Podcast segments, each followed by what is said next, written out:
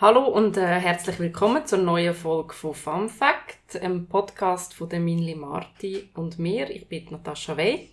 Die letzte Folge von unserem Gespräch mit Rebecca Angelini kann man immer noch auf unserer Webseite ähm, hören, unter www.funfact.ch. Und wir freuen uns natürlich sehr über Likes auf Facebook oder ihr könnt uns auf Instagram folgen oder ihr könnt den Link weiterschicken auf WhatsApp. Und ja, wir freuen uns über Rückmeldungen und auch über Likes. Hallo auch von meiner Seite. Heute haben wir äh, als Gast Geschlechterforscherin und Soziologin Franziska Schutzbach. Aber wir fangen äh, wie das letzte Mal auch an mit Fun Facts. Das mal zum Thema Lohngleichheit.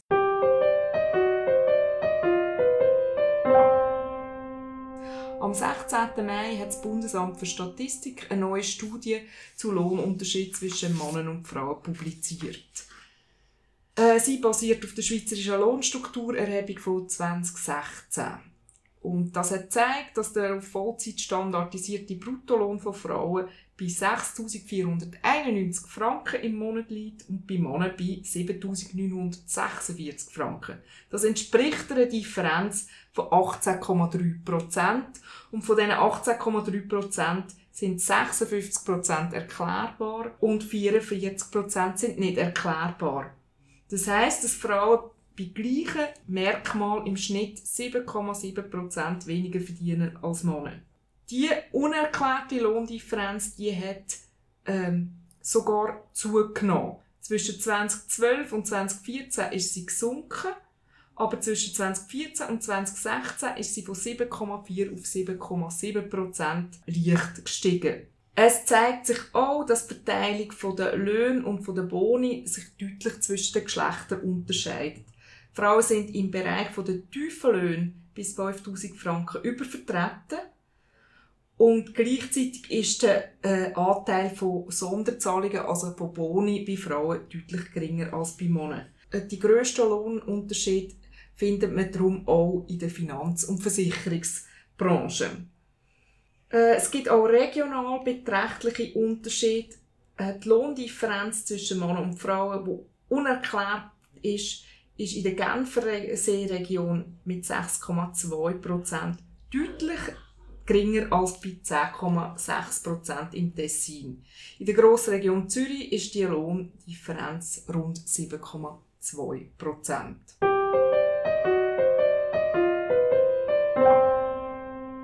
Das sind äh, soweit mal die Fakten von der Minli Marti. Wir werden ja, nehme ich an, alle drei äh, am 14. Juni dann auch auf die Straße gehen, mitunter, weil die bestehende Lohndifferenz immer noch einer der Gründe ist, wieso dass die Frauen doch auch berechtigt sind, nochmal zu streiken. Jetzt würde ich aber gerne Franziska Schutzbach begrüßen. Du bist äh, heute unser Gast. Du bist äh, Geschlechterforscherin und Soziologin und wer sich in der Schweiz ein bisschen mit Feminismus befasst, der kommt an dir eigentlich nicht vorbei. ähm, das ist ein Kompliment. Unausweichlich. genau. Ähm, du hast jetzt aber ähm, ein neues Buch geschrieben. Nicht eins, das sich jetzt gerade so vom Titel her äh, direkt mit Feminismus befasst, sondern es heißt äh, die Rhetorik der Rechten. Und ich würde jetzt als Einstiegsfrage dich einfach mal ganz offen fragen, was ist deine Motivation für das Buch? Oder warum hast du das Buch geschrieben über die Rechten? Ja, merci für die Einladung. Ich habe mich auch gefreut auf das Gespräch. Und ja, das ist eine gute Frage und es gibt natürlich verschiedene Antworten, warum ich das Buch geschrieben habe. Für mich ist entscheidend, dass ich finde, man muss die Diskursstrategie, also die Rhetorik, die rechtspopulistische Rhetorik einfach verstehen, wenn man ihr etwas entgegensetzen will und wenn man sie auch möchte quasi dekonstruieren. Also man muss es irgendwie verstehen, wie die vorgehen.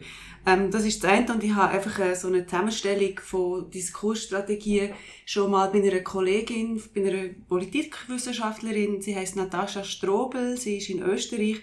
Ich habe schon mal so eine Zusammenstellung gesehen, aber sie ist nicht so ausführlich gewesen und ich habe das Gefühl, hey, eigentlich müssen wir das mal total systematisch machen oder wirklich eine systematische Darstellung, aber leicht lesbar, zugänglich für die Allgemeinheit, wo, wo wie ein Überblick ist, okay, so gehen die rhetorisch vor. Und wichtig ist auch, dass viele Leute naiverweise immer wieder denken, das ist also alles so zufällig entstandene Meinungen. Aber das stimmt eben nicht. Es sind zum Teil sehr gut geplante und durchdenkte Strategien Strategien. Also natürlich sind nicht alle am Reisbrett entstanden. Vieles ist auch einfach über Erfahrung, hat sich halt quasi als erfolgreich erwiesen und dann hat man es wieder gemacht. Also man darf jetzt selber nicht irgendwelche verschwörungstheoretischen Vorstellungen haben. Aber Teilsachen sind sehr wohl geplant, entstanden über die letzten Jahrzehnte hinweg. Also die neue Rechte, das ist eine theoretische Schule, die schon seit Jahrzehnten eigentlich darauf herarbeitet, eine sogenannte kulturelle Hegemonie zu erreichen, wo sie sich ja auch an einem, Theorie an einem linken Theoretiker eigentlich orientieren, am Antonio Gramsci, mhm. wo irgendwie die Idee ist, man soll quasi das Denken der Menschen im vorpolitischen Raum zuerst mal besetzen und dann erst an die politische Macht streben. Und genau das haben sie aber auch systematisch aufgebaut, indem sie Verlage, also die neuen Rechte im deutschsprachigen Raum Verlage aufgebaut haben und so weiter. Das ist also da kann man einfach wie systematische Vorgehensweise erkennen.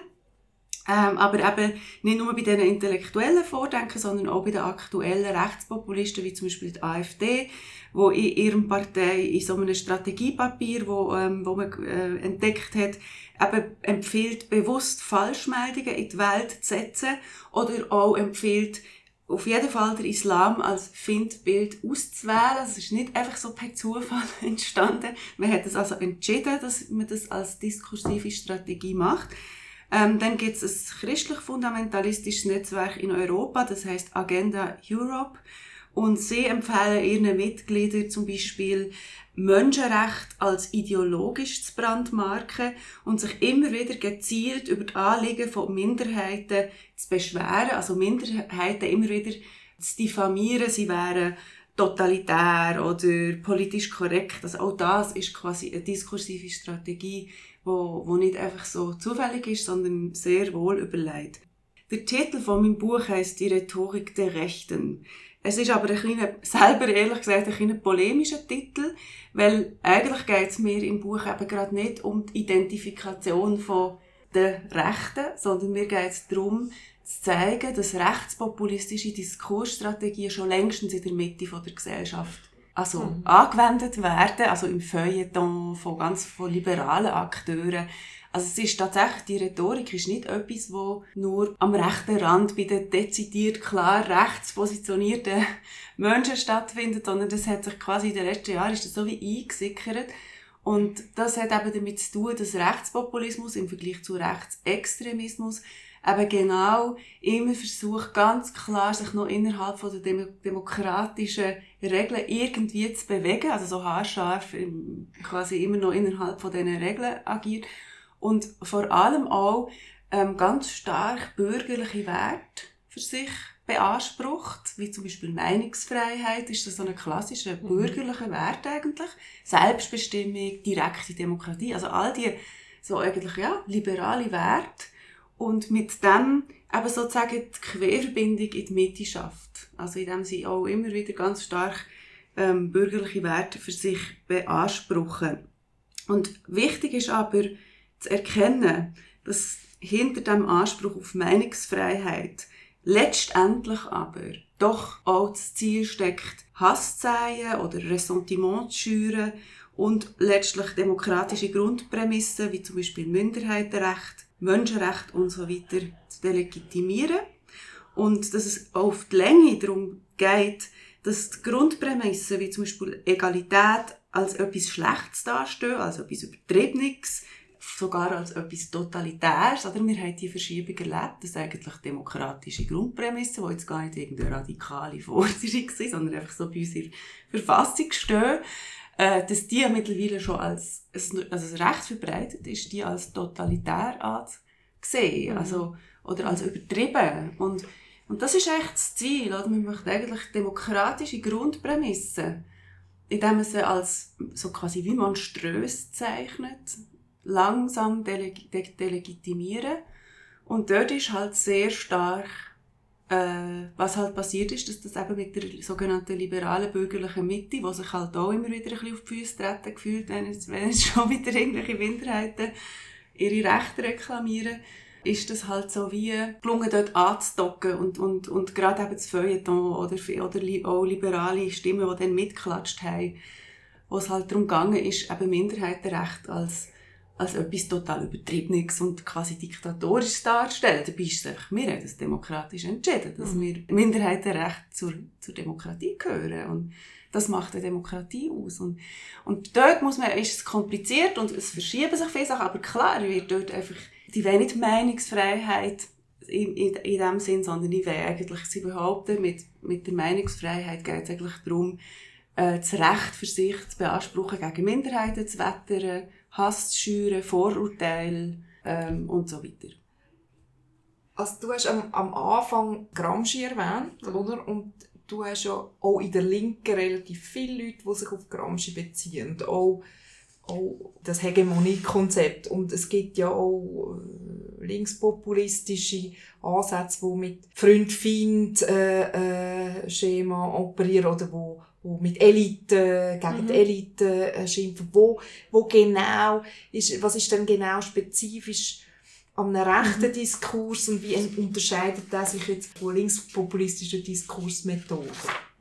Ja, das ist, äh, äh, ist eine wichtige Frage. Also, äh, also, ich denke, es geht darum, dass jetzt Gramsci, oder der, der wird natürlich sehr verzerrt übernommen von, von rechts. Also Gramsci ist ja ganz stark darum gegangen, der Diskurs von unten, also Empowerment von, von sogenannten wirklich kleinen Leuten. Und bei Rechtspopulisten ist es dann eben sehr schnell mal eigentlich sehr autoritäre Vorstellungen von Führung. Also wenn man auch die realen Führungsverhältnisse in so rechtspopulistischen Parteien anschaut, die wenig inklusiv oder inkludierend die tatsächlich sind, da geht es um das Sprachrohr von wenigen Zeit. Also tatsächlich. Und überhaupt nicht um ein echtes Empowerment von von, von einem pluralen Volk. Und ich denke, genau das ist auch der Unterschied, oder? Dass, dass sozusagen der Volksbegriff oft sehr unterschiedlich ist. Also von, von der rechtspopulistischen Seite hat man halt einen sehr exkludierenden Volksbegriff in dem Sinn. Es geht eben um die sogenannten eigenen Leute, um die Schweizer, um das deutsche Volk und es, es, es, es geht auf jeden Fall darum, andere aus dem zu exkludieren und auszugrenzen. Und von der linken Seite hat man natürlich auch Abgrenzungsmechanismen gegen Eliten und so weiter.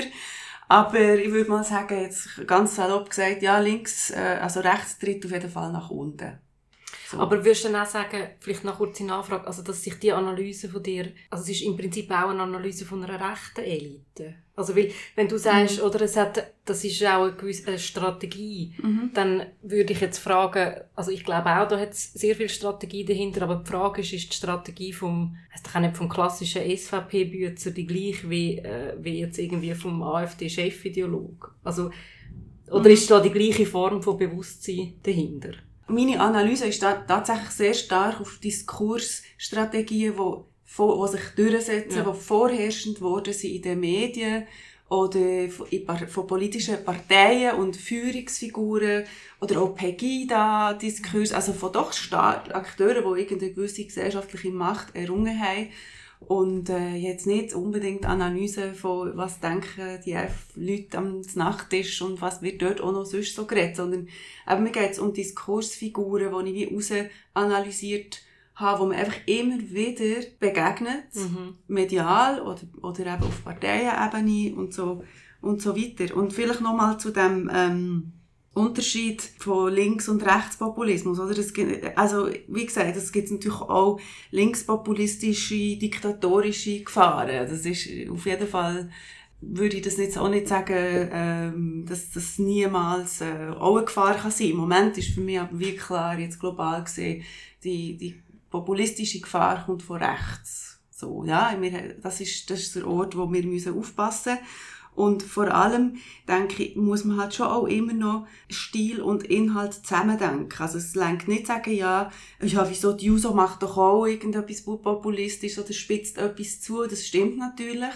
Aber ähm, wenn man es quasi ähm, zusammendenkt mit dem Inhalt, welche Positionen dort dahinter wirklich dann dahinter stecken, mhm. welche politischen Ziele und Positionen, dann möchte ich schon klar unterscheiden zwischen einer Forderung, die Steuerpolitik betrifft oder eine Forderung, die darauf abzielt, Menschen gezielt auszugrenzen, sie verdächtig zu machen, sie nicht mehr ins Land hineinzulassen, sich also pauschal als kriminell ab, abzustufen, sie irgendwie rassistisch, ähm, ja, quasi zu pauschalisieren. Also das ist für mich dann schon nochmal ein Unterschied. Und dort muss man man darf nicht einfach reinen rhetorischen Stil, also quasi wir machen ja polemische Kampagnen, reine Stilmittel vom Inhalt trennen. Das gehört konstitutiv zusammen und das ist in meinem Buch auch wichtig, ein entscheidender Punkt. Es geht natürlich um die rechtspopulistischen in politischen Inhalte. Wo führt die Politik her, wenn man es zu Ende denkt? Und das ist sicher nicht äh, Aufruf für Pluralisierung und Demokratie, sondern es ist antipluralistisch, es ist anti-egalitär, es ist in der Tendenz autoritär, es hat einen starken Fokus auf, auf autoritäre Führerfiguren in der, im rechtspopulistischen Feld. Also äh, Meinungsfreiheit bedeutet im Rechtspopulismus vor allem äh, Hass dürfen zu schüren und äh, rassistische Ressentiment freien Lauf zu lassen und äh, Antidiskriminierung lächerlich zu machen. Also so, also das ist für mich ganz wichtig. Es geht auch wirklich um die Inhalte. Bei dieser Frage der Meinungsfreiheit spielt ja ganz stark der ganze Diskurs um Political Correctness mit, oder? Mhm. Also das ist ja der große Vorwurf, äh, wir dürfen nicht mehr sagen, was man denkt, oder wir, mhm. wir können kein Kompliment machen mehr an Frauen, wir können keine Witze machen, es wird alles verboten und es ist quasi so eine, äh, eine Kultur von US-amerikanischen Hochschulen, wo da irgendwie überbordet. Ja. Und das ist etwas, wo, wo ja nicht neu ist. Der Diskurs hat es ja in den 90er Jahren schon, schon gegeben. Mhm. Und, und der gibt es eigentlich seitdem kontinuierlich, aber er ist irgendwo zwischenzeitlich schwächer geworden und jetzt scheint er mir wieder stärker. Oder wie, wie schätzt du das ein? Ja, also das mit der Political Correctness, das ist tatsächlich eine der erfolgreichsten ähm, rechtspopulistischen äh, Rhetorik oder Kommunikationsstrategien.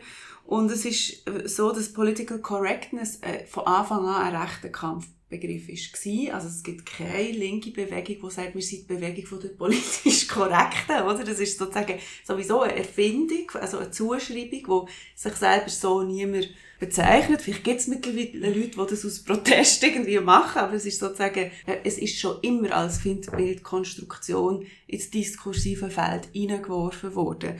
Und ähm, die Anti-PC-Agenda, das hast du ja schon erwähnt, die ist schon in den 80er, 90er Jahren hat es die gegeben und ist aus dem republikanischen US-Wahlkampf in den deutschsprachigen Raum reingekommen und ist dort quasi von, im deutschsprachigen Raum zuerst mal von ganz klar rechtsradikalen und antisemitischen Verschwörungstheoretikern aufgegriffen worden und in Umlauf gebracht worden.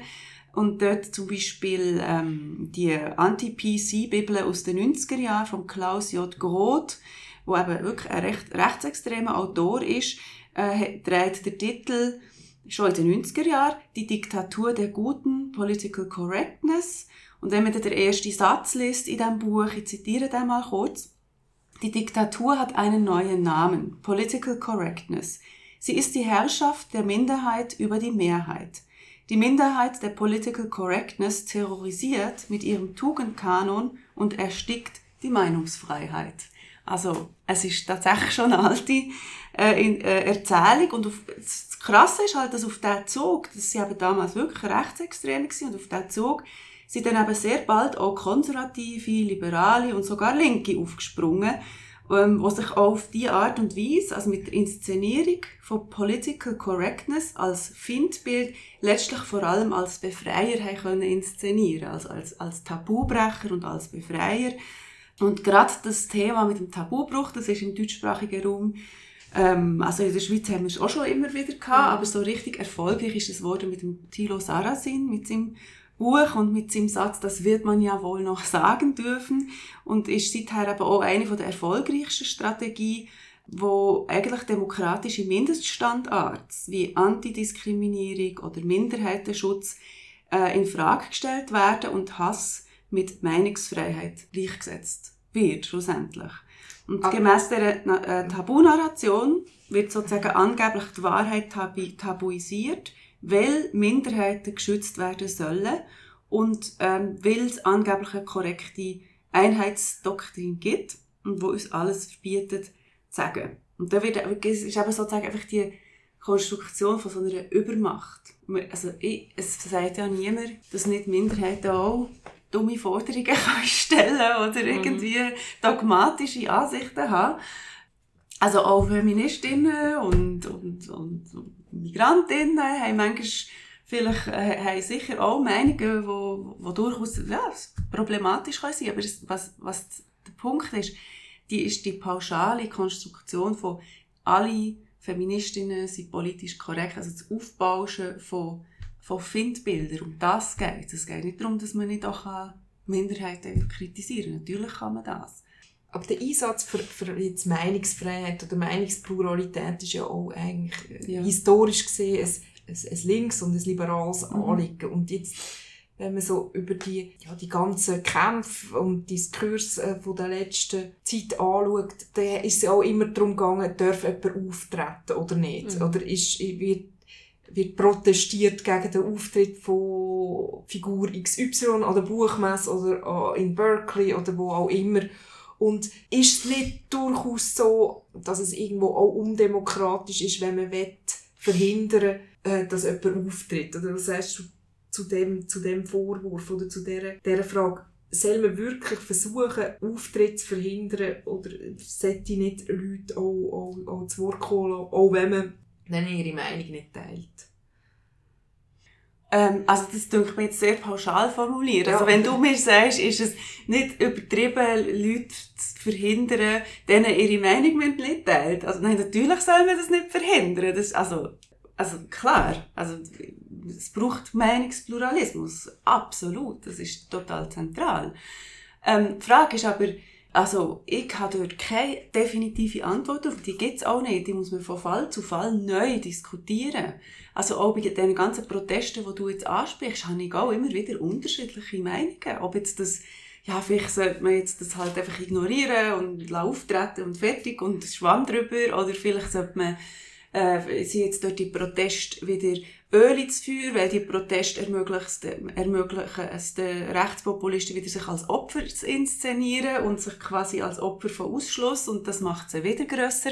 Also ich bin dort auch immer, immer wieder ganz unterschiedlicher äh, Einschätzung, aber ähm, mir scheint halt schon noch wichtig, also bei dem allgemeinen Plädoyer für Meinungsvielfalt bin ich ja schon noch dabei, nur man darf halt nicht vergessen, es die Leute, denen geht es aber ja um die Zerstörung genau von dem. Also die, denen geht es ja um die Zerstörung vom Diskurs, um die Zerstörung vom Argumentieren, weil sie nämlich nicht mit Fakten ähm, agieren, sondern mit Gefühl, mit Emotionalisierung, mit Angst, mit Vorurteil.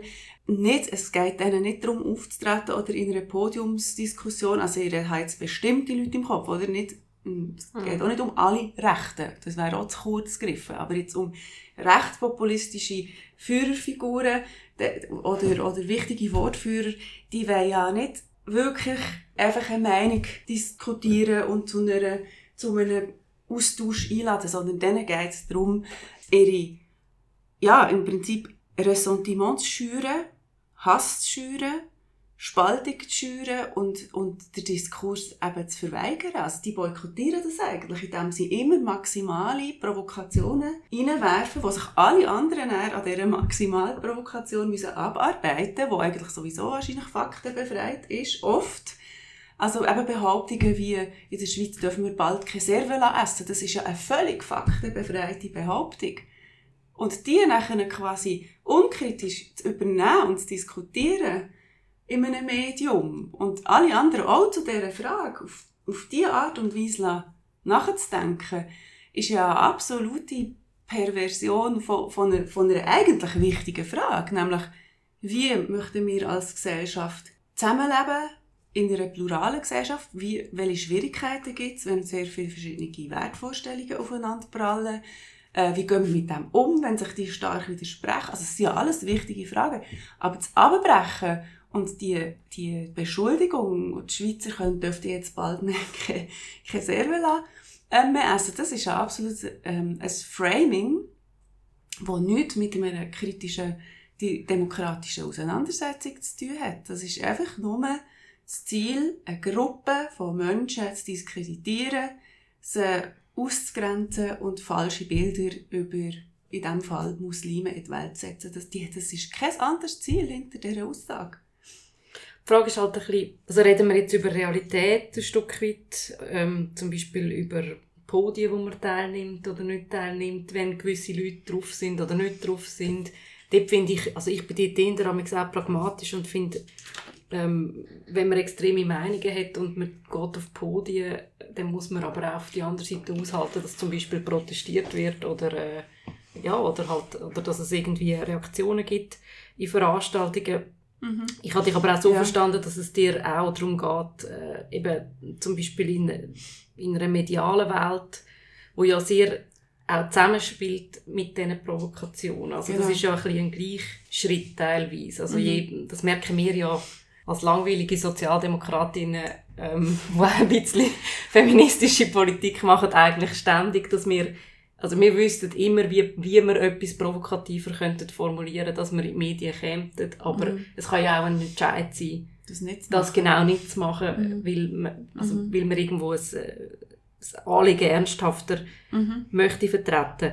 Ähm, aber ja, weil es auch darum geht, wirklich für Versuch, politische Lösungen irgendwie zu erarbeiten für bestimmte Probleme. Und das ist eben jetzt bei den rechtspopulistischen Akteuren ja oftmals, wenn man dann schaut, was sie wirklich für Lösungen im Angebot haben, äh, für, für Probleme, ist mhm. es ja dann oftmals sehr, wird es ja extrem dünn. Also, dann sind eben die Lösungen, also es geht, sehr, eben, es geht auch um das Erringen von Machtpositionen im Parlament anhand von krassen äh, von, von krassen Provokationen, wo aber eigentlich außer dann wiederum scheinbar leichte Lösungen, die völlig unrealistisch sind, gar nichts anzubieten haben. Also die haben ja nicht Angebote, die sie machen, sind zum Teil dann so vereinfacht, was heisst ich, grenzendicht und so weiter. Also Sachen, die gar nicht so gehen, also wo, wo, wo eigentlich nicht wirklich politische Lösungen sind. Und ich denke, das ist natürlich jetzt Genau, um das geht es. Es geht ja darum, wirklich versuchen, auch eine realistische Politik aber es ist schon noch, noch schwierig. Medial funktioniert die Provokationsstrategie ja, ja. sehr gut. Ja. Also eigentlich seit, seit dem Aufstieg von der neuen SVP machen sie das eigentlich immer.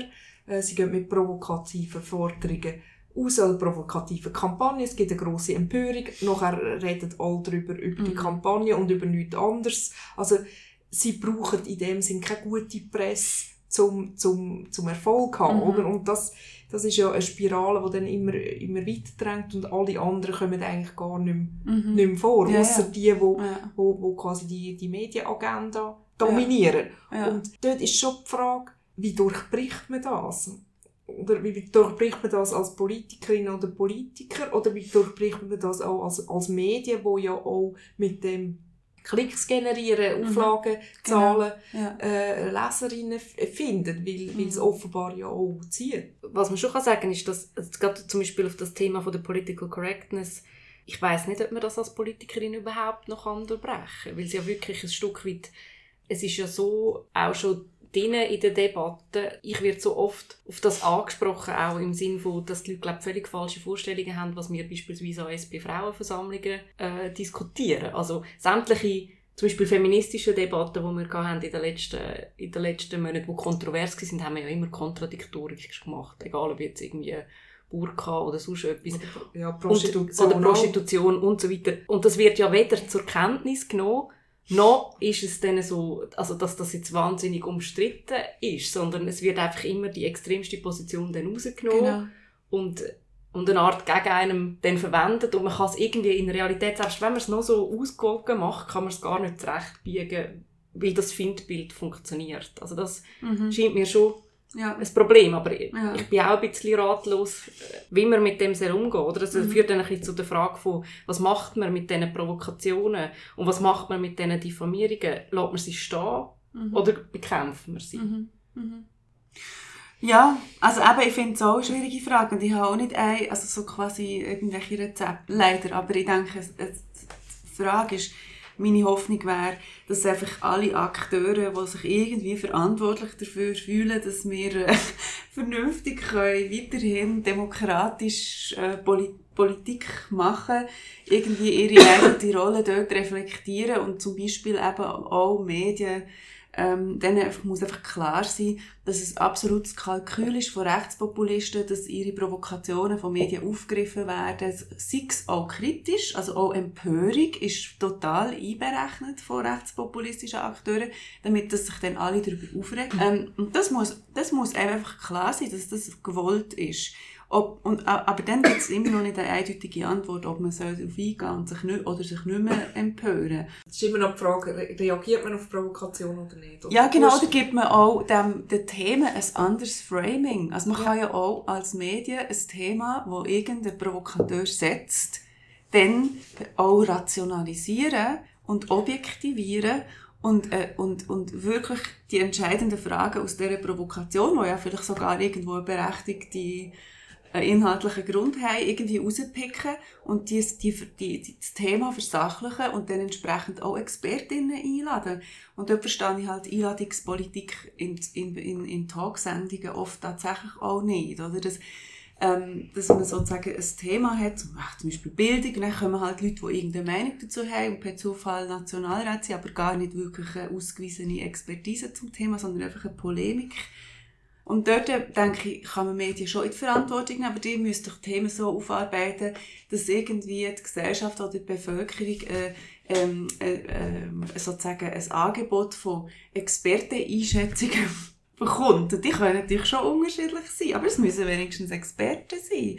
Und wegen dem ist es für mich dann schon, wenn ich zu einem Geschlechterthema irgendwie eingeladen werde als Forscherin, als Expertin, aber mein Gegenüber ist ein SVP ähm, Politiker, der einfach die Meinung hat, Frauen sollen, keine Ahnung, mehr kochen, aber eigentlich nicht eine Expertise haben. Dann kommen die Medien dann schon nicht ihrem Auftrag, ähm, werden sie nicht gerecht, irgendwie eine, ähm, eine sachgerechte Bearbeitung von einem Thema zu liefern und in dem Sinne ihre aufklärerische und Arbeit zu machen, sondern eben sehr stark einfach auf die lautesten und auf die provokativsten Stimmen einzugehen. Und ich glaube, über das müssen wir schon selbstkritisch alle nachdenken. Also nachdenken. Alle, die mit Wissensproduktion mhm. im weitesten Sinn zu tun haben. Ich würde zustimmen, ich würde glaube ein Stück weit widersprechen, dass ich finde, es, es braucht ja auch nicht nur eine Expertokratie und wir haben in der Schweiz zum Beispiel, also wir haben das Milizparlament, wo auch nicht immer alle über alles super Bescheid wissen, also sie wissen es zu einem gewissen Punkt oder wenn es vielleicht ihre Dossiers sind, aber ich würde glaube auch sagen, es ist ähm, man lädt halt relativ gezielt an die Person ein, wo man weiß, dass es tätscht und mhm. nicht die, wo ja. man weiß, dass es, dass es zu einer inhaltlichen Debatte kommt. Ja, oder? Genau. Ja. Und das, ja, das hängt mit Aufmerksamkeit zusammen. Ja, das ist eine gute Differenzierung, ja. Ja, das stimmt, ja. Mhm. Ich würde aber gerne vielleicht noch eine Frage stellen, und zwar, ähm, wir sind ja eingestiegen mit dem, ähm, dass du eigentlich Geschlechterforscherin bist und ich würde schon gerne auf Bedeutung von Geschlecht vielleicht noch kommen, in, der, in dieser ganzen rechtspopulistischen Rhetorik. Wenn man es jetzt in der Schweiz anschaut, die Geschichte von der, von der SVP ist ja jetzt auch realpolitisch nicht unbedingt eine vom Geschlechterfortschritt. Also dort kann man relativ klar sagen, dass eigentlich von Seiten äh, SVP jetzt zum Beispiel alles, was, was irgendwie die Emanzipation von der Frau politisch hätte selber voranbringen, äh, ist, ist bekämpft worden. Mhm. Ähm, also es ist in dem Sinne eigentlich ein eine alte wie soll ich sagen, eine alte Allianz, aber gibt es dann etwas, wo du würdest sagen, das ist jetzt, hat sich jetzt nochmal zugespitzt oder das mm. ist mhm. jetzt neu, zum Beispiel an dem, was du auch als neue Rechte bezeichnest? Ja, also neu ist immer schwierig, weil also auch der Antifeminismus oder Anti-Gender-Mobilisierungen, die, die kann man natürlich historisch zurückverfolgen bis, bis, bis ins Fandossiekle, also äh, im Kreis, Deutschen Kaiserreich äh, damals hat es auch schon eine, starke antifeministische Allianz gegeben, die äh, gefunden hat, ja, die Emanzipation der Frauen wird die, die grosse Nation zerstören und Männlichkeit unterwandern. Also all die Diskurs ähm, Figuren, die, die gibt es historisch schon länger, und, mhm. oder die behaarte Emanze, wo, also es sind vielleicht mal eigentlich dann wieder ein bisschen andere Begriffe, aber im Prinzip so das Horrorbild von der starken Frau und, und das irgendwie antifeministisch gerade von reaktionärer Seite zum Einsatz gebracht wird, das, das ist wirklich historisch schon sehr alt, das stimmt. Und eben auch bei weitem nicht nur von rechts, oder? Das, das muss man so sagen. Das, mhm. Ich meine, gerade Antifeminismus und Antigender, und dort setzt auch meine Analyse an, ist weit in der gesellschaftlichen Mitte verbreitet und auch sehr gut äh, als Bindeglied quasi funktioniert es zwischen extrem unterschiedlichen Akteuren. Das ist auch ein bisschen meine Analyse, weil eben Antifeminismus ähm, sozusagen jetzt ähm, nicht so, eben, eben genau nicht eindeutig rechts ist auf den ersten Blick. Also es, es ist halt so irgendwie über die, gegen die übertriebenen Feministinnen und so. Aber man muss im Prinzip keine Ausländer-Raus-Parolen brüllen und trotzdem kann man irgendwie so anti-egalitäre Positionen einnehmen. Also, mhm. Und wegen dem habe ich eben wie das Gefühl, Antifeminismus und Anti-Gender-Position, also jetzt vielleicht in der Schweiz, aber vor allem auch eben in Deutschland im Moment oder auch in den USA oder ähm, wo Rechtspopulisten jetzt quasi neu so erfolgreich sind worden, ähm, dort kann man eben schon sehr beobachten, dass das eine ganz zentrale Hassfigur ist, also Feminismus, wo sich eben Rechtspopulisten mit Liberalen oder sogar Linken einig sind. Also so quasi die Einigkeit über die blöden Feministinnen, dort kann man sich eben treffen. Und das halte ich aber für sehr gefährlich, weil im Prinzip dort aber auch Ideen verhandelt werden, die sich dann im weiteren Sinn auch gegen sogenannte Ausländer richten. Also es geht tatsächlich ja auch bei Antifeminismus darum, Grundprämisse von der Egalität unter, also zu delegitimieren und all das lächerlich machen von die Wei, das ist Sprachdiktatur oder das lächerlich machen von Gleichstellungsaufträgen, von Chancengleichheit, das was unsere Gleichstellungsinstitutionen in ihrem Everyday-Business machen, nämlich versuchen, Chancengleichheit herzustellen. Und das steht in der Verfassung. Wir haben uns diesen Auftrag gegeben als Gesellschaft. Und das so wie zu delegitimieren, ist sehr gelungen in den vergangenen Jahren leider und eben bis weit in die bürgerliche Mitte hinein. Und ich, meine These ist, dass eben Antifeminismus so eine Scharnierfunktion hat, um rechte Positionen in der Gesellschaft salonfähig zu machen. Ähm, und das sieht man halt, also dass es so wie sehr gut funktioniert. Ja, also gerade beim Antifeminismus. Aber wieso ist, ist die Position in der Mitte anschlussfähig? Also bei der, bei der Meinungsfreiheit oder bei der bürgerlichen Wert, direkte Demokratie, äh, das, das sind ganz klar liberale Werte. Oder? Das ist, da mhm. sehe ich den Anschluss sofort. Oder wie man kann sagen, wir, wir kämpfen ja eigentlich für, für, für, für die Meinungsfreiheit. Mhm. Aber warum ist deiner Meinung nach der Antifeminismus mhm. genauso anschlussfähig? Ja, er ist einfach gut kompatibel mit so anderen auch liberalen Findbildern wie Staat oder mhm. ähm, EU-Lobby. Also es geht, also sozusagen, es stimmt ja auch Gender oder auch feministische Forderungen sind also seit den 90er Jahren zum Beispiel von der UNO irgendwie aufgenommen worden. Sie sind sozusagen in, in staatliche Programme überführt worden. Es gibt Gender Mainstreaming, es Genderforschung an der Uni. Also man kann eine Institutionalisierung mhm. von Feminismus oder, oder von Gender beobachten, wenn auch in einem lächerlich kleinen Ausmaß. Also wenn man dann wirklich schaut, wie viel Geld dort reingeht. Oder? Also, es ist, wie gesagt, man darf nicht äh, darf die Reaktionen nicht verlieren. Aber trotzdem, das sind natürlich Merkmale, die sich wunderbar verbinden mit Anti-Etatismus oder so der Angst, der Staat greife jetzt zu fest irgendwie in die Handlungsweise von Menschen ein. Und das ist ja auch eine liberale Position, oder? So die dauernde Vorstellung, dass jegliches Eingreifen in, in gesellschaftliche Verhältnisse eben schon fast, irgendwie schon fast eine Diktatur ist oder so. Also, ich denke, das macht es auch aus. Aber es hat ja schon auch sehr reale Konsequenzen. Oder wenn ich jetzt denke, in den USA ist das noch ein bisschen stärker, jetzt da habe ich das Gefühl, zieht es teilweise auch an, aber es zielt ja zum Beispiel auch sehr stark auf den Körper der Frau. Also die ganze die ganzen reaktionären Abtreibungsgegner, mhm. also wo jetzt ja, ja, und die haben ja Erfolg, oder? Ja, ja, also sehr, auch wirklich auch mit, also mit gesetzlichen Äh, Massnahmen im Moment. Und das ist ja etwas, wo man auf den ersten Blick irgendwie würde so finden, das kann ja irgendwie nicht sein mhm. in der Schweiz, dass, dass so Sachen zur Debatte stehen. Mhm. Hast du denn das Gefühl, das ist anschlussfähig auch? Oder das ist, das ist nochmal ein kultureller oder, ja, oder ein Unterschied jetzt vielleicht zur Debatte in den USA?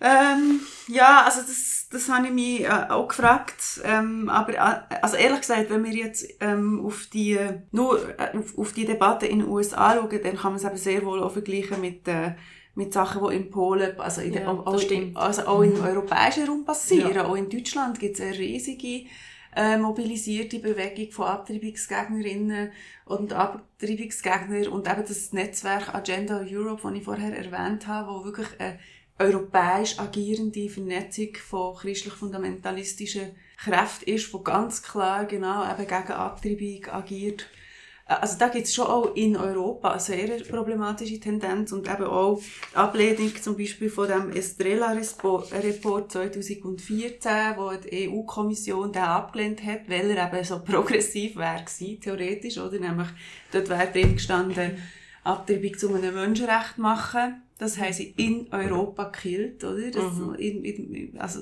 ähm, und noch andere LGBTI-Forderungen, glaube ich, da drin gewesen. Das ist alles weg. Also das ist, das ist nachher ein, ein viel konservativer Report ist dann eben angenommen worden, wo man also ganz klar in Europa die Tendenzen eben auch mhm. sehen. Also der weibliche Körper oder weibliche Selbstbestimmung ist einfach ein riesen Politikum, um, gerade eben die reaktionären Bewegungen. Und eben, weil, weil das Thema halt auch so viele andere Themen hineingreift, wie Familie, Bilder, Geschlechterbilder sind wiederum mit Arbeitsmarktvorstellungen verknüpft. Also das ist halt auch ein breites Thema und alle haben selber persönlich auch etwas damit zu tun. Also Geschlechterthemen sind natürlich auch immer sehr schnell äh, das ist auch ein Grund, warum es so funktioniert, wenn man eben gut kann polemisieren mit Geschlechterthemen. Also so Warnungen wie Homosexualisierung oder Genderlobby oder Frauen wollen Männer irgendetwas wegnehmen. Also es sind ja so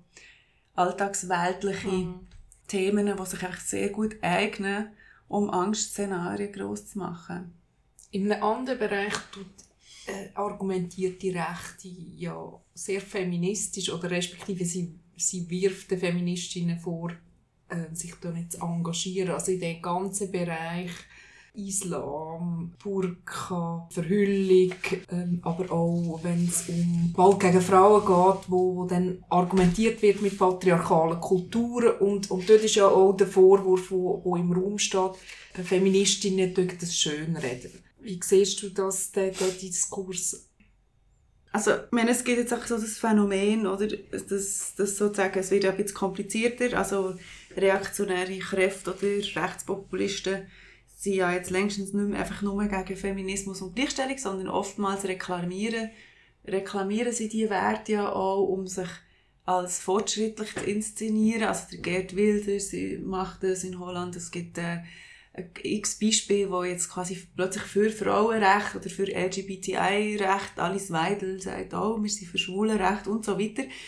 Wo aber ganz klar im zweiten Schritt nachher klar wird, ja, sie, sie, sie zielen mit dem eigentlich eben um das darauf, sogenannte äh, Migranten oder geflüchtete Menschen eben als rückschrittlich und als gefährlich zu positionieren. Also es geht eigentlich um, um, um eine weitere Abgrenzung von, von, von Migranten und für, da wird eben sozusagen wie Feminismus ähm, wird instrumentalisiert, um, um, um, äh, um ein rassistisches Argument zu machen letztlich. Und ich denke, das ist also all das ist, ist natürlich eine sehr schwierige Ausgangslage, dann noch vernünftig über ähm, Fragen von Gewalt und Migration, also inwiefern es dort auch Zusammenhänge gibt, wo man muss beachten oder welche Rolle spielt Religion und so, das sind alle Fragen, alles Fragen, wo, wo ja legitim und wichtig sind. Also natürlich müssen wir über äh, Religion reden und und Radikalisierung, auch bei Muslimen. Wir können nicht nur über eine rechte Radikalisierung reden. Natürlich müssen wir auch über äh, die Gefahr von, einer, von, von muslimischer Radikalisierung reden. Aber es ist sozusagen wie schwierig geworden, weil ich auch denke, dass es einfach von, von der rechtspopulistischen Seite das Thema so stark ähm, vereinnahmt worden, um eben Findbilder zu konstruieren, dass selbst linke Versuche, solche Themen zu bearbeiten, jetzt nicht unbedingt wirklich nutzen, um, äh, um die Debatte wieder zu beruhigen. Ich finde, es ist wirklich eine schwierige Diskussion, weil eigentlich ist der ganze reale politische Kampf zum Beispiel gegen Gewalt gegen Frauen, gegen Zwangsehe, gegen was auch immer, das ist eigentlich fast nur von links gekommen. Also wenn man Vorstöße anschaut im Parlament, mhm. wer macht, wer setzt sich ein, mhm. ähm, Und egal wer Täter sind, also, mhm. dann, dann sind das fast nur Linke. Wenn, wenn man schaut, wer hat jetzt äh, äh, Vorstöße gemacht zu der Frage von der Frauenrechte in Saudi-Arabien mhm. zum Beispiel, mhm. sind das äh, nur Linke, oder? Mhm. Und mhm. auf der anderen Seite sind wir unter Dauerbeschuss. Wir machen, wir schauen dort zu wenig hin. Es sind auch manchmal auch so schwierige Situationen, also die ganze äh, Silvesternachtsdiskussion, das ist, das ist eine schwierige Diskussion, ja, oder? Und man, man kann ja nicht die Realität verleugnen, aber ja. gleichzeitig wird dann nur noch über Ausländerkriminalität und, und über Ausländergewalt geredet und das ist einfach auch unterkomplex. Und, und wie man aus dem rauskommt, das ist mir bis jetzt auch noch nicht ganz Ich glaube eben auch, also das ist mir jetzt irgendwie in dem Gespräch auch wieder klar geworden, ich glaube eben, der, der Erfolg von diesen rechtspopulistischen Strategien sind Du sagst Filmbildkreation, mhm. das ist vielleicht das eine, aber ich glaube im Fall, der, der Erfolg ist auch... Ähm, es, nein, es, das zu reduzieren auf zum Beispiel eine Pro-Kontra-Frage. Oder? Und mit dem kommst du ja nicht, äh, mhm. also das kannst du ja nicht auflösen, weil, nehmen wir konkret Burka, wenn man mich zur Burka befragt. Nein, ich will sie nicht tragen, nein, ich finde sie nicht fortschrittlich, ja, es irritiert mich und nein, ich gehöre nicht zu denen, die finden, ähm, das hat wahnsinnig viel mit Freiwilligkeit wahrscheinlich zu tun mit Selbstbestimmung zu einem gewissen Punkt, aber nicht unbedingt mit Freiwilligkeit. Und das ist jetzt eine relativ lange Antwort für etwas, wo ich am Schluss aber gleich würde sagen, nein, ich bin gegen das Verbot. Das, genau. Und alles, was gehört genau. wird, ist ja dann, Du bist für die Burka. Du bist für die Burka. und nicht, ja, also die ganze, ja, ja, also du hast, du hast überhaupt keine, die Strategien geben dir keinen Raum für eine Abwägung, ähm, wo du vielleicht auch mal dir kannst überlegen. Und es gibt komplexe Fragen, oder? Nehmen wir jetzt irgendwie, weiss ich auch nicht, die Frage vom das ist ja das, was jetzt als nächstes wird kommen, die Frage vom Kinderkopftuch äh, in der mhm. Schule, oder? Mhm. Niemand findet es gut, aber was ist denn, wenn du dir ernsthaft eine politische Lösung überlegen wo diesen Mädchen wirklich etwas bringt und du findest, vielleicht das Verbot ist jetzt nicht das Richtige, dann bist du chancenlos. Mhm in der Debatte. Und ich glaube, das ist der Erfolg, oder? Dass man, dass man dich so festnagelt auf eigentlich nur das Resultat und die Herleitung ist ein bisschen scheißegal. Mhm. mhm. Aber ich habe schon das Gefühl, und das ist vielleicht auch Gefahr, dass man natürlich sich dann auf die Gebiete beschränkt, wo man safe ist. Also, dass man mhm. sagt, wir kritisieren die SVP, wir kritisieren den Bundesrat, wir kritisieren die Wirtschaft, wir kritisieren äh, eigentlich quasi weisse Männer, oder? Mhm. Weil das ist safe. Oder das, glaube ich, kann schon auch eine Gefahr sein. Also, dass man eigentlich auch wie denkt, das ist so eine komplexe, schwierige, schwieriges Minenfeld. Mhm. Wir lassen das einfach vorbei. Und, und das wäre auch schade, weil es hat ja gerade in, in so vielen Ländern äh, starke Frauenbewegungen, äh, gerade zum Beispiel im Iran, äh, wo, wo ja auch unsere Unterstützung braucht mhm. oder unsere Solidarität. Also mhm. nicht, so, und, und das, das finde ich, macht es auch, mhm. auch schwierig. Mhm. Mhm. Das macht es schwierig, aber gleichzeitig glaube ich auch, das haben wir ja vorher auch noch angesprochen, du hast das glaube ich gesagt, Franziska, man kann ja auch auf ein Thema eingehen und es dann versuchen, wie umzuframen. Ja. ja. Mm, bin ich auch unsicher. Haben wir auch zwei, drei Mal, also man, man muss, oder? Irgendwie muss man sich dann darauf einlassen, aber also das ist schon auch mein grösster äh, Widerspruch momentan oder die, das grösste Dilemma, dass, dass mir nicht klar ist, äh, wie man selber eigentlich kann Themen setzen und, und selber kann eine politische Agenda definieren, wo eben nicht einfach nur eine ist, die in Reaktion funktioniert. Ja, ich glaube, das ist auch eine der wichtigen Fragen, ähm, wo sich stellen und wo wir halt auch irgendwie jetzt mit so einer langen Geschichte von SVP-Dominanz, tatsächlich rechtspopulistischer Dominanz in, in der Schweiz auch ein bisschen vielleicht verlernt haben, oder?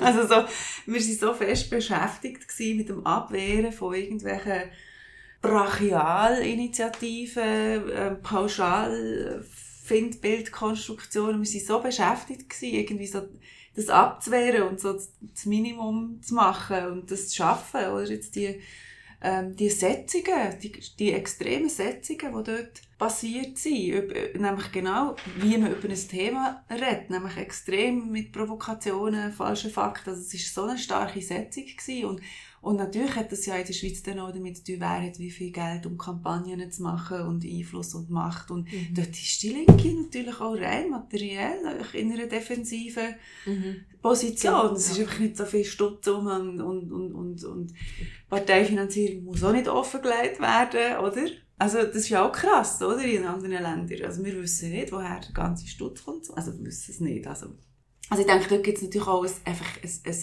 Ungleichgewicht, wo nicht nur eine diskursive Schwäche oder Unbeholfenheit ist, sondern es geht auch um einfach, äh, es sind nicht so viele Ressourcen da, um, um dort irgendwie Pflöcke reinzuhauen und eigene Themen zu setzen. Aber auch auf, auch auf differenziertere Art und Weise, zum Beispiel.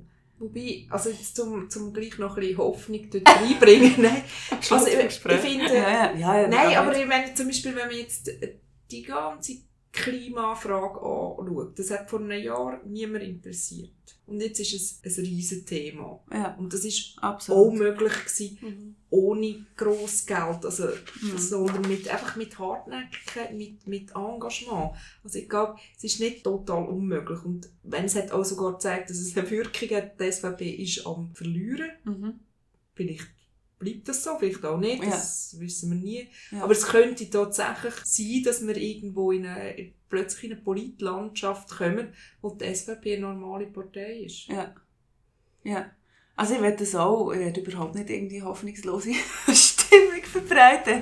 Das ist eigentlich gar nicht mein äh, Anliegen und auch nicht mein, äh, mein Naturell. Also ich, ich sage auch im- immer eigentlich, für mich ist die Einschätzung von der aktuellen Situation, wir sind konfrontiert mit sehr vielen Gleichzeitigkeiten. Also wir haben glo global gesehen, jetzt in der Schweiz ist vielleicht der Rechtspopulismus tatsächlich leislicher und nicht mehr so ganz Mhm. dominant wie, aber leider an, an anderen Orten Ja. äh, ist es wirklich am st- stärker werden. werden. Ähm, und andererseits haben wir eben das Aufkeimen von progressiven, emanzipatorischen Bewegungen, wie die Klimabewegung, wie die Frauenbewegung, die jetzt den Frauenstreik auf Mhm. stellt. Also, wo ich auch extrem viel Potenzial für äh, Bewegungen sehe, die für Pluralisierung sind, die sich, die sich total für sozusagen eine gerechte Gesellschaft irgendwie einsetzen. Und die sind auch stark. Und es ist eine total paradoxe Gleichzeitigkeit von Backlash und Fortschritt Mhm. zum Teil, wo ich wirklich manchmal noch schwierig finde, überhaupt den Überblick zu bewahren. Aber auf jeden Fall finde ich auch wichtig, nicht, nicht so fetischmässig immer auf Rechtspopulismus zu schauen. Das tue ich auch in meinem Buch sehr selbstkritisch reflektieren, inwiefern man selber auch denen wiederum, also ich meine jetzt wirklich auf einer psychologischen Ebene, sich selber schwächt und Handlungsmächtigkeit wegnimmt, wenn man sozusagen die selber immer so wieder konstruiert Mhm. als übermächtig Mhm. und die haben auch so viel Macht und so. Also ich tue von dem sehr Mhm. stark abraten, beziehungsweise in meinem Buch gibt es einige Stellen, wo ich sehr deutlich analysiere, äh, dass das eine Gefahr ist und dass man dort immer wieder sehr bewusst muss die Aufmerksamkeit umlenken, weglenken und zwar dort herlenken, wo gute Sachen passieren, wo progressive Stimmen Ja. Projekte machen und so. Und meine eigene Policy in den sozialen Medien ist, ist mindestens zwei, drei Mal am Tag eben etwas zu posten oder auf etwas aufmerksam zu machen, wo etwas Cooles Oh, ja. passiert und Mhm. irgendwie eine Bewegung. Immer nur empört. Genau, Ja, mal genau. so- das ist ja, etwas, was man wirklich, also ich, ich, das, das ist zum Beispiel, finde ich wirklich, müsste eigentlich eine, Strategie sein, die wir uns ganz bewusst überlegen. Gut, das ist eigentlich eine uralte feministische ja, Strategie. natürlich. Ja, ja, aber ich meine Aber- jetzt mehr wirklich im Sinne von einer geplanten, Ja, abgemachten. Eigentlich alle unsere Netzwerke müssten jetzt mal beschließen, wir tun jeden Tag mindestens dreimal auf, auf, auf super interessante, tolle Projekte verweisen oder Mhm. eben Frauen pushen und so. Also das noch viel mehr als wirklich eigene Strategie ja, umsetzen. Mhm. Vielleicht äh, noch eine letzte Frage, bevor wir äh, dann das Gespräch abschließen. Du hast jetzt eben gesagt, ähm, man soll sich nicht zu viel mit diesen Findbildern beschäftigen oder respektive das auch nicht zu gross machen. Was sind denn deine nächsten Pläne? Wir gehen jetzt mal davon aus, du schreibst jetzt als nächstes kein Buch mehr über die Rechten, sondern Nein, eben, anderes. als Ausgleich habe ich mir jetzt überlegt.